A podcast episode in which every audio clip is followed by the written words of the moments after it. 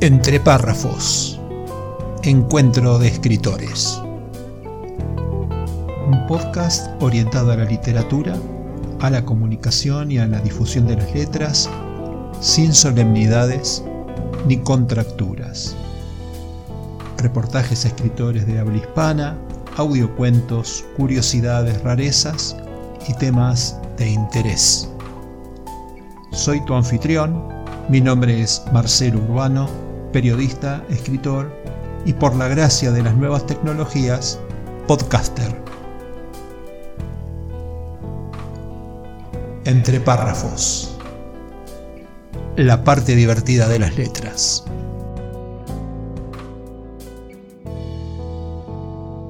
Hola, ¿qué tal? Bienvenidos a este nuevo episodio extra de Entre párrafos. Hoy daré lectura a un fragmento de Brazos de los Dioses, la novela del escritor mexicano Axel Ruiz Mendoza, a quien entrevistamos en el podcast anterior.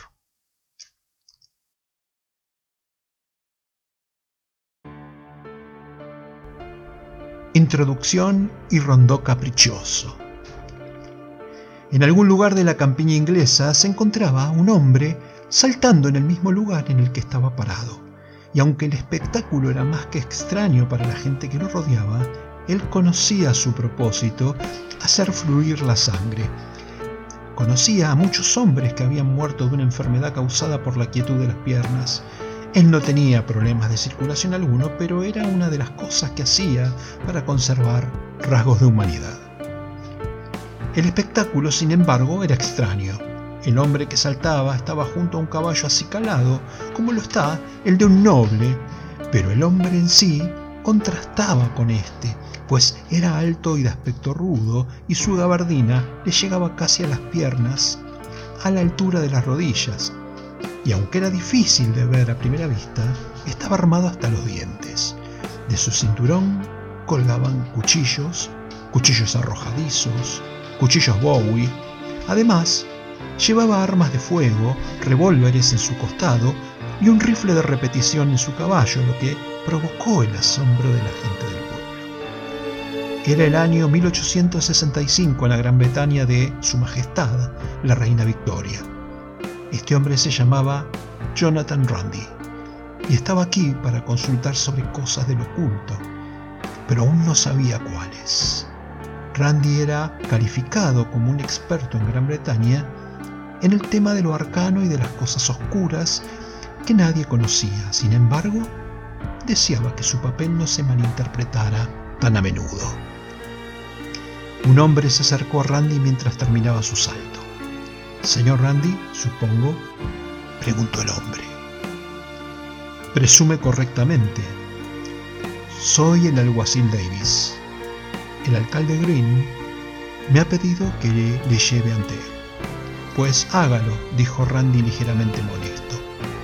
Mientras el alguacil conducía a Randy al ayuntamiento, Randy se percató de lo habitual rostros abatidos, mentes recelosas y miradas temerosas, junto con el olor a muerte y un carro lleno de víctimas de la noche anterior. Todo ello componía la lista de comprobación que Randy había hecho para identificar un pueblo asediado por criaturas. En el interior del ayuntamiento se encontraban la mayoría de los hombres del pueblo, con el alcalde en el centro. El lugar estaba lleno de ruido por las discusiones de estos hombres con el alcalde. El ruido se calmó con la entrada de Randy en la sala. El alcalde se giró. Ah, el señor Randy, supongo. Gracias, alguacil, por traerlo. Señor Randy, tome asiento. Randy se sentó en una silla junto a la puerta. Como decía, he traído un experto para que se ocupe de nuestro problema. Señor Randy, dígale a mi gente que está usted aquí para resolver esto. Pero no lo estoy. La gente se quedó desconcertada. Desde luego, no soy un experto en la materia. No caso monstruos si es que eso es lo que usted cree que hago. Y el hecho de que no haya especificado su problema en su carta no facilita que me quede aquí. Puedo evaluar el peligro y remitirme a un verdadero experto, un verdadero cazador, dijo Randy a toda la sala. Pero señor Randy, todas las personas a las que hemos preguntado hablan de usted como el experto en este campo. Y no puede irse, no podemos permitirnos otra semana de espera. Atacan a diario. Soy un coleccionista, no un cazador, señor alcalde. Seguro que puede hacer algo con sus partes, estoy seguro, dijo el alcalde de forma algo despectiva. No soy una bruja de los setos, señor alcalde. Puedo hacer algo con sus partes tanto como usted puede hacer algo con los testículos de un oso, que es nada.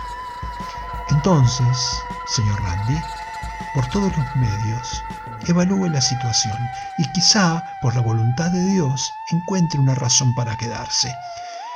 Muéstreme el último lugar de ataque, cualquier superviviente, y haga que el alguacil me acompañe para relatar lo sucedido. El alguacil así lo hizo y mientras caminaba por la ciudad contó lo sucedido.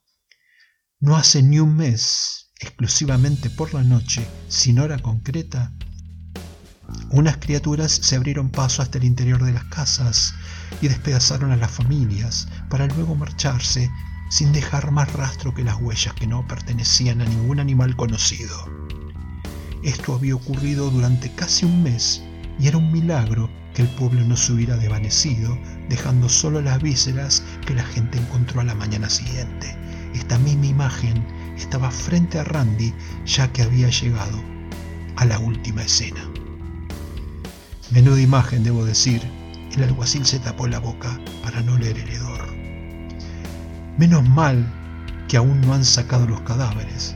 Randy inspeccionó la escena, la forma en que la puerta había sido arrancada de su pestillo por la fuerza, sin quemaduras, sin fluidos ni guiones en la superficie de la puerta, que ahora yacía en el suelo. El primer cuerpo estaba a pocos centímetros de la puerta, yacía contorsionado y abierto como un pez, con los brazos estirados y los dedos doblados por el insufrible dolor que debió experimentar. Una pistola yacía cerca de su cuerpo descargada. Murió luchando. Dijo que los ataques ocurren a última hora de la noche. Eso sería correcto, señor. ¿Este hombre estaba bien despierto a esa hora de la noche? Sinceramente, señor, todos lo estábamos. Ataques aleatorios, pero corazones cautelosos, pensó Randy. Todos esperaron a ser atacados y se defendieron, ¿no es así? Sí, respondió y cuando empezaron los gritos, nadie acudió a socorrerlos. El rostro del alguacil se llenó de vergüenza. Cada noche esperaban en cada casa a ver quién era el siguiente, y cuando los gritos de pánico llenaban el aire de la noche, nadie acudía. Estaban demasiado asustados para ver cómo eran las muertes. Randy no podía culparles precisamente por intentar seguir con vida. El coleccionista se fijó en las huellas dejadas en la sangre. Como le habían dicho, ningún animal dejaba esas pisadas.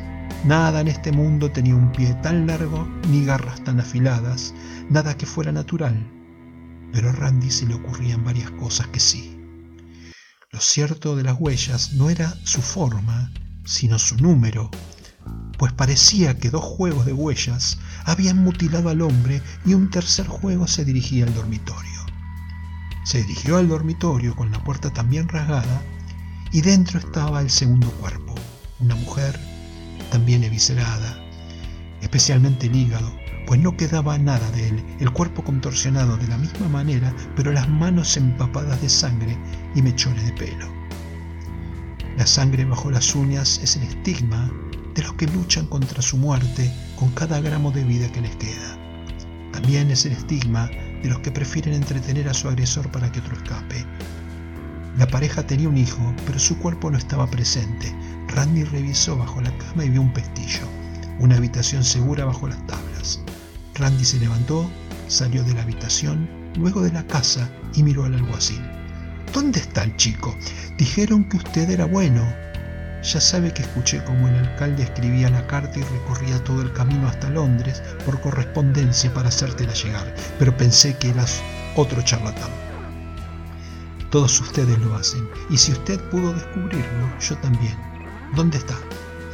En la iglesia, permaneciendo bajo la vigilancia de nuestro Santo Padre, dijo mientras señalaba la aguja de la iglesia. Acompáñeme, alguacil.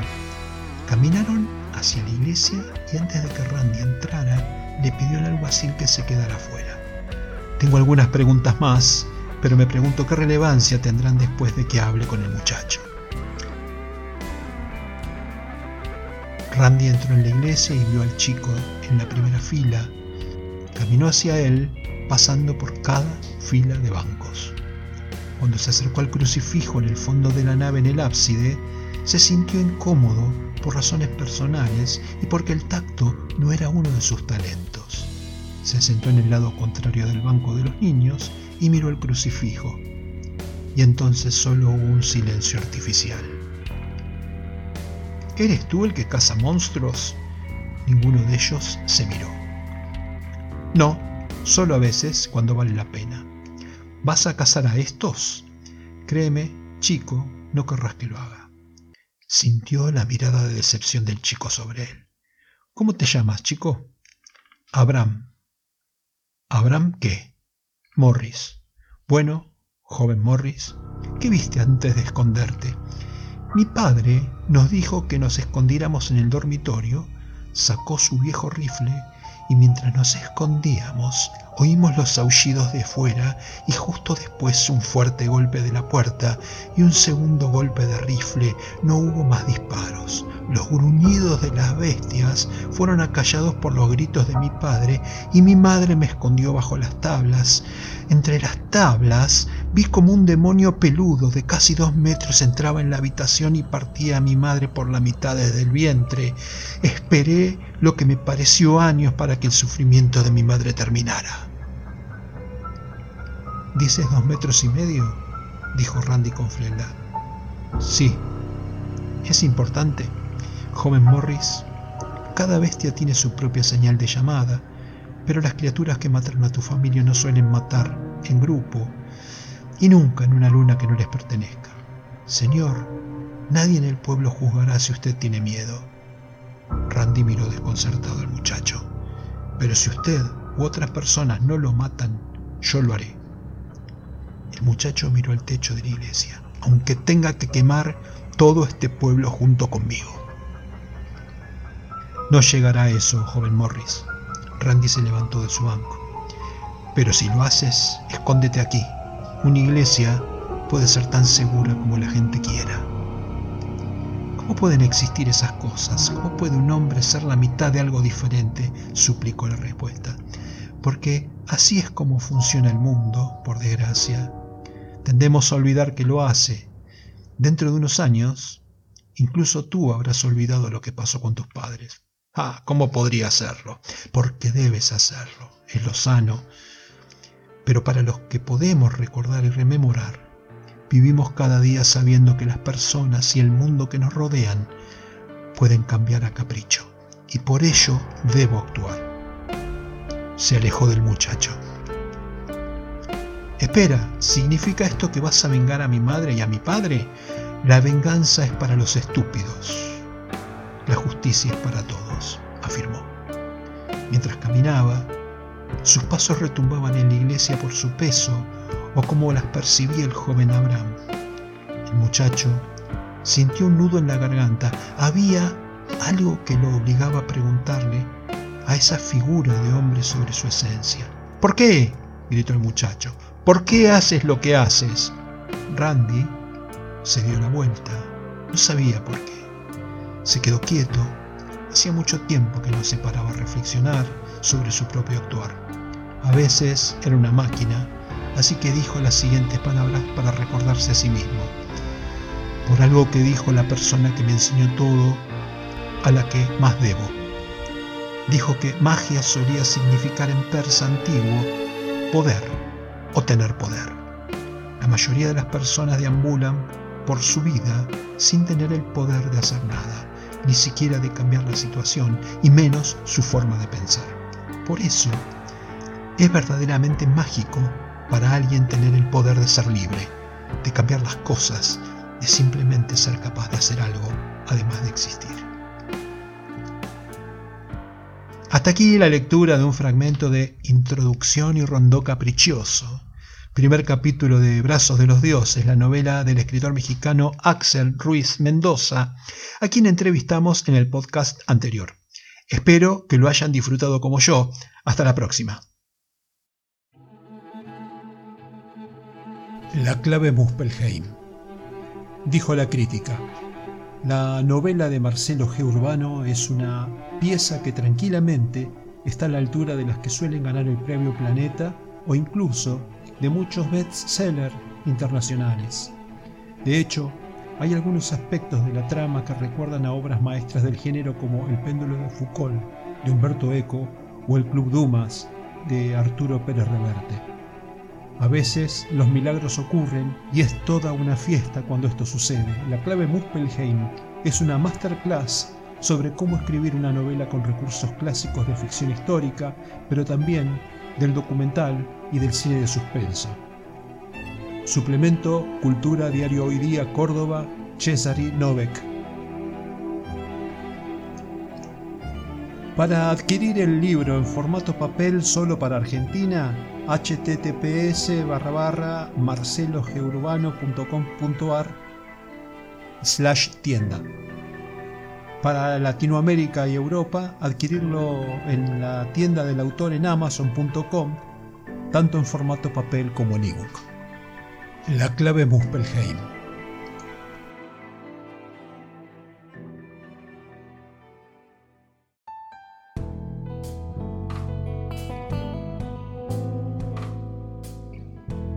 Entre párrafos. Encuentro de escritores. Un podcast orientado a la literatura, a la comunicación y a la difusión de las letras, sin solemnidades ni contracturas. Reportajes escritores de habla hispana, audiocuentos, curiosidades, rarezas y temas de interés. Miércoles y jueves disponible en mi web o en tu plataforma de podcast preferida.